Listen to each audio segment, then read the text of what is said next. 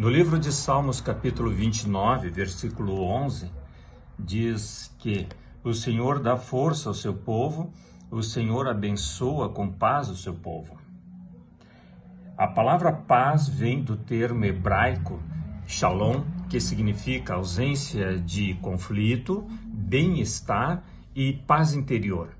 Essa é a vontade de Deus, que você tenha realmente muita paz no seu coração e que você seja abençoado por Ele. É, você que acordou agora, saiba que Deus quer o melhor para você. Ele quer te dar paz no seu coração. Então, meu amigo, meu irmão, que o Senhor te cubra com essa paz. Que o Senhor te dê muitas bênçãos ao longo desse dia. Vamos orar?